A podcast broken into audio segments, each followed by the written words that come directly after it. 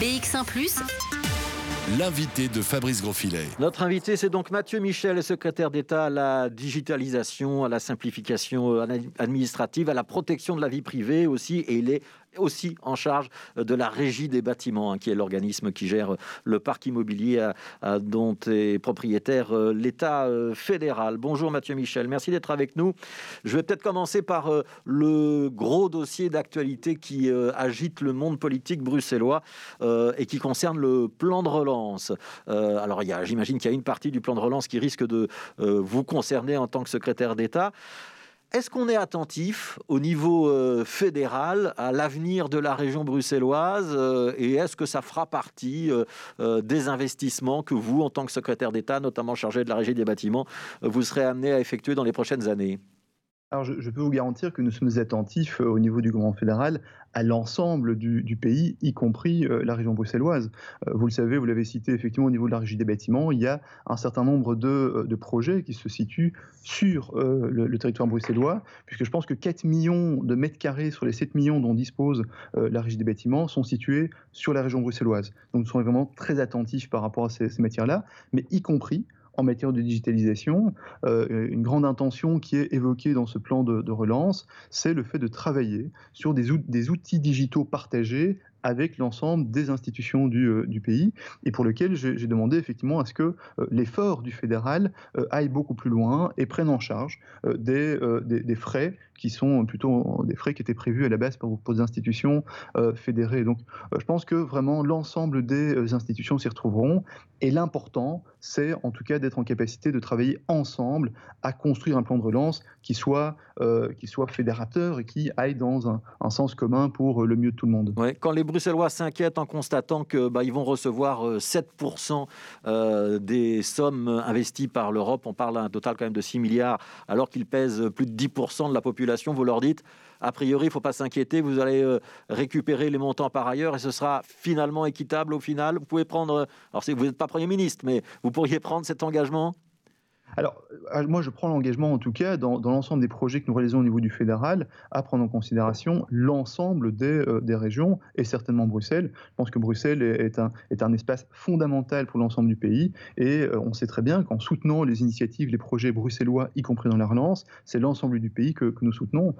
et je pense que vous avez déjà bien compris que c'est en tout cas le prisme que je veux insuffler, notamment dans des projets moteurs comme le Palais de justice de Bruxelles et d'autres au niveau de la régie des bâtiments. Alors on va justement parler de ce palais de justice, hein, donc place Poulart, bâtiment qu'on voit de partout, quasiment ou presque depuis la région bruxelloise, euh, et que les moins de 25 ans euh, n'ont jamais vu euh, sans échafaudage, peut-être même les moins de 50 ans.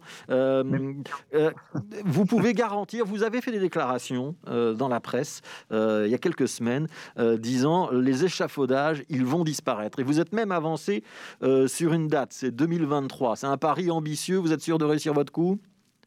Alors, moi, je ne fais jamais de promesses, mais par contre, quand je, quand j'analyse un dossier, j'identifie un, taux de probabilité. Et en l'occurrence, quand j'ai identifié le, projet du palais de justice de, Bruxelles, pour peu que c'est un dossier qui politiquement soit mis sur le dessus de la pile, eh bien, moi, je me rends compte que c'est un projet qui peut effectivement avancer très très vite. Et donc, alors, je ne dis pas tous les échafaudages, mais je pense que la grosse partie des échafaudages peut partir pour la fin de l'année 2023. En tout cas, c'est le timing que j'ai pu identifier avec mes équipes, et c'est le timing qu'on s'est fixé, et on fera tout pour y arriver. Euh, et, j'espère bien effectivement euh, pouvoir euh, faire une grande fête lorsque ces, ces, échafaudages seront partis fin d'année 2023. Ouais. ça veut dire que les travaux de restauration, parce qu'on sait qu'il fallait restaurer hein, le, palais de justice, notamment bah, parce que ce sont des, des pierres qui ont souffert des intempéries, ça veut dire que les travaux de restauration seront intégralement terminés en 2023 ou pas? Alors pas intégralement, mais en tout cas la façade avant du palais de justice et la tour devraient euh, être euh, rénovées en fait. Donc les, travaux de façade euh, devraient être faits. Et donc c'est ce qui nous permettra d'ailleurs de pouvoir retirer les échafaudages. À ce moment-là, il faudra partir sur la, rénovation des façades, des, des, façades latérales en fait, si vous voulez. Et donc ça, c'est pour ça que lorsqu'on évoque un, timing final pour la rénovation des façades, on se projette davantage sur 2030. Si je me trompe pas, il y a un budget de 200 millions d'euros qui est inscrit pour pour la, pour la rénovation. On sait qu'au palais de justice, il y a aussi énormément de problèmes de chauffage, hein, il y a une grande déperdition d'énergie et des problèmes de sécurité aussi, parce qu'il y a énormément d'entrées. Est-ce que ces travaux de rénovation vont permettre euh, d'adresser ces deux points également? Alors, il faut, bien distinguer, il y a deux volets. Il y a, plutôt le volet façade, pour lequel il est envisagé 100 millions d'euros d'ici 2030, euh, et puis il y a le volet euh, intérieur, rénovation, si vous voulez, de l'intérieur du palais de justice, euh, pour lequel la programmation est en train d'être définie. et là, effectivement, toutes les équipes travaillent, sont vraiment sur le, sur le, sur, sur, sur, le pont, pour essayer de définir le plus rapidement possible une programmation afin de faire une rénovation lourde de, du palais de justice, y compris en décarbonation, y compris en matière de sécurisation, en, y compris en matière de digitalisation. Et donc les 200 millions, si vous voulez, c'est une estimation budgétaire qui compte pour 100 millions pour la façade, pour 100 millions pour l'intérieur. Euh, pour ce qui me concerne, je pense que euh, l'intérieur nécessitera probablement un peu plus que 100 millions d'euros. Mais ce qui est important maintenant, c'est que très rapidement, on puisse se mettre d'accord sur une programmation qui permettra d'avancer. Et donc, je peux vous dire que euh, j'en ai fait une priorité à la fois sur les façades, mais à la fois aussi sur l'intérieur du bâtiment. Et juste terminer par un élément, c'est que déjà dans euh, le plan de relance, un certain nombre de travaux de décarbonation, c'est-à-dire de, performance énergétique du bâtiment, sont prévus sur le, Palais de justice de Bruxelles et d'autres bâtiments. Voilà, et donc rendez-vous fin 2023 pour vérifier si euh, vous euh, tiendrez ce timing. je voudrais vous interroger sur votre casquette de secrétaire d'État à la digitalisation et la simplification administrative. Vous avez annoncé l'idée d'une application ou d'un site portail commun pour l'ensemble des euh, services publics. Est-ce que là aussi, vous pouvez donner une date en précisant que votre idée, c'est de réunir l'ensemble euh, des sites des services publics comme MyPension, MyCarrière, euh, le SPF Finance, etc., du fédéral et peut-être même aussi ceux des régions. Est-ce que c'est réaliste et est-ce que c'est faisable dans un délai raisonnable? Alors, moi, moi j'aimerais bien que pour le, courant 2022, on ait effectivement cette, application. Euh, mais alors, pour bien comprendre le rôle de cette application, euh, ce n'est pas de, rajouter en fait une application en plus des autres. C'est plutôt euh, d'avoir une application qui est le carrefour de toutes les applications développées par les institutions, si vous voulez. on se rend compte que My Bruxelles, par exemple, au niveau de la région bruxelloise, c'est une application très intéressante qui a été développée. Ce sera intéressant de voir comment ce qu'on retrouve comme service public sur cette application puisse se retrouver dans un carrefour d'applications euh, qui, euh, qui pourrait être utilisé par toutes les entités du pays. Et donc, en gros, mon idée, c'est de se dire qu'à partir de BeApp, on pourrait en fait euh, passer par le site internet d'une commune bruxelloise euh, pour finalement se retrouver orienté vers la demande euh, d'un permis de bâtir au niveau de la région, si vous voulez. Et ça, c'est quelque chose qui est très important, mais ça nécessite effectivement un gros travail de concertation avec l'ensemble des institutions.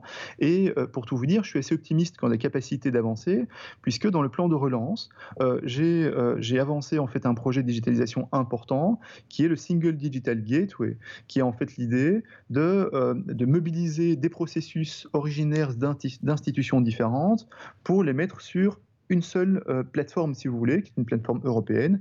Mais une fois que vous avez généré cette méthodologie de travail, vous pouvez intercaler BIAP ou n'importe quel type euh, d'applicatif pour être le carrefour de toutes ces institutions. L'important derrière ça, c'est quoi? C'est de considérer que les institutions belges sont complexes, on le sait tous, et le citoyen n'a pas à subir ça. Et donc, on doit vraiment lui proposer une méthodologie digitale qui lui permet que peu importe par où il rentre, il peut arriver là où il veut aller. Et ça, c'est vraiment l'objectif de BIAP. Et je pense que dans le courant 2022, on aura déjà fait une, grande avancée en la matière. Donc, guichet euh, euh, unique virtuellement, quelle que soit la porte d'entrée dans ce guichet, si j'ai bien compris le système. Il nous reste deux minutes. Je voudrais vous poser très rapidement deux questions. La première question, c'est après tout ce qui s'est passé aux États-Unis avec euh, bah, notamment la fermeture des comptes de Donald Trump. On voit qu'il y a beaucoup de dérapages sur les réseaux sociaux, euh, parfois des propos racistes, parfois des propos mensongers, ce qu'on appelle des fake news. Et on voit aussi maintenant qu'il y a des euh, sociétés qui euh, peuvent décider de fermer, y compris le compte d'un chef d'État ou d'un chef de gouvernement. Est-ce qu'il va falloir légiférer dans un sens ou dans un autre en Belgique sur ces deux questions? Alors moi, je pense qu'il va falloir légiférer au niveau européen. Je pense qu'en Belgique, ce ne sera pas suffisant. Euh, je pense qu'effectivement, ce, qu'on constate, bah, euh, c'est qu'il y a un, enjeu de société majeur auquel on doit apporter une réponse collectivement, euh, pas uniquement le politique, mais également les réseaux sociaux, les sociétés civiles. Ça, c'est un élément qui est, important parce qu'effectivement, la, scission entre l'espace privé géré par une société privée, mais qui devient quasiment un espace public, bah, pose des questions fondamentales. Vous l'avez évoqué, la limite entre la responsabilité des la liberté d'expression, tout ça sont des éléments sur lesquels on doit évidemment travailler. Je pense que l'échelle européenne est importante parce que le problème dépasse largement en fait. Euh, Mais on a des législations nationales spécifiques. Par exemple, sur le racisme, il y a une législation en Belgique qui n'est pas la même que celle qui peut exister dans d'autres pays européens. Vous avez raison. Euh, ici, ce dont on parle, c'est une législation, enfin ce que vous évoquez, c'est des contenus spécifiques au monde virtuel. Et donc, euh, encadrer le monde virtuel, je pense, est une dynamique, effectivement, dont les codes sont situés à une échelle qui nous dépasse. C'est pour ça que la solution euh, doit être prise à une, à une, échelle, en fait, à une taille critique qui a du sens. Je pense que l'échelle européenne est une bonne échelle. Et je pense que le Digital Services Act, qui a été présenté par le, le, commissaire européen Thierry Breton, est un travail qui va occuper les États membres dans les prochains mois. Et je tiens bien euh, jouer un rôle important au nom de la Belgique dans la construction d'une législation, d'un encadrement qui apporte beaucoup plus de confiance dans l'utilisation du, digital. Alors, une dernière question rapidement parce qu'on est déjà en retard. Mathieu Michel, euh, la vaccination qui est quand même le grand sujet qui nous occupe aujourd'hui. On sait qu'il va y avoir une base de données où on va euh, recenser l'ensemble des Belges qui sont vaccinés. On sait que la Commission de protection de la vie privée a émis des réserves. Le gouvernement fédéral va revoir sa copie. Est-ce que vous, vous allez être le garant de la protection de notre vie privée, y compris en matière de santé alors, en tout cas, moi, je serais très attentif, effectivement, à ce que soit euh, préservée la vie privée de, chacune et chacun. Euh, néanmoins, sur le dossier plus spécifiquement de la, vaccination, euh, je, dois vous, je dois vous dire que je n'ai pas été consulté sur ce dossier. Il s'agit d'un projet, effectivement, du ministre de la Santé. J'ai lu, comme vous, l'avis de l'APD, donc l'Agence de protection des données. Et je pense qu'effectivement, je parlais de confiance dans le digital. Je crois que la, la, juste préservation de la vie privée, la transparence avec lesquelles nos données sont utilisées, la finalité enfin tous ces éléments qui sont très importants, qui sont consacrés dans la loi vie privée euh, et le RGPD, doivent être garantis. Et ça, c'est vraiment un travail que, je m'engage à faire. Ça veut dire que vous allez demander à Frank Vandenbroek d'éventuellement revoir sa copie? Ça, veut dire que je pense que lorsqu'on lorsqu'on euh, lorsqu'on travaille sur des bases de données la vie privée, la confiance est essentielle et je tiens à faire respecter ça au gouvernement. Ça veut dire que j'ai dû, dû comprendre que vous avez répondu oui à ma question. Vous pouvez le comprendre comme ça. Merci Mathieu Michel d'avoir été euh, notre invité politique.